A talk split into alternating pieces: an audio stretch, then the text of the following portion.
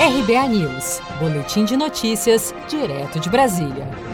Brasil registra 42.725 novos casos de Covid-19 em 24 horas. O ministro da Saúde divulgou nesta quarta-feira, 24 de junho, seu balanço mais recente de mortes e casos da Covid-19 no país. Foram 1.185 óbitos e 42.725 novos casos registrados nas últimas 24 horas. Já são 1.188.600 231 casos confirmados, 53.830 mortes e um total de 649.908 recuperados no país. Desde o início da pandemia, o governo federal só gastou um terço do valor que foi liberado pelo Congresso Nacional para o combate à Covid-19 no Brasil. O ministro interino da Saúde, Eduardo Pazuello, defendeu a transparência na divulgação dos números pelo Ministério da Saúde sobre a pandemia do novo coronavírus e que as medidas devem ser descentralizadas e pensadas para auxiliar os gestores a planejarem as ações em cada localidade.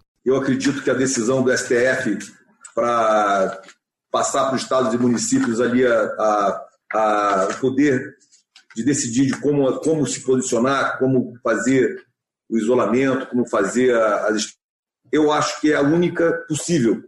E cabe ao governo federal as, as observações macro e as ações específicas de estruturas federais. Segundo as autoridades da Organização Mundial da Saúde, OMS, muitos países que tiveram sucesso no enfrentamento da pandemia do novo coronavírus estão testemunhando um aumento de casos devido a aglomerações religiosas, de lazer ou em locais fechados, como clubes noturnos e dormitórios, desde que relaxaram o isolamento social.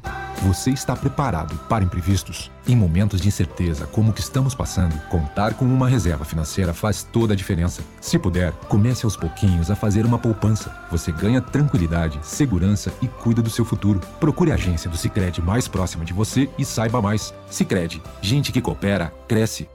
Com produção de Gisele Monteiro, de Brasília, Daniele Vaz.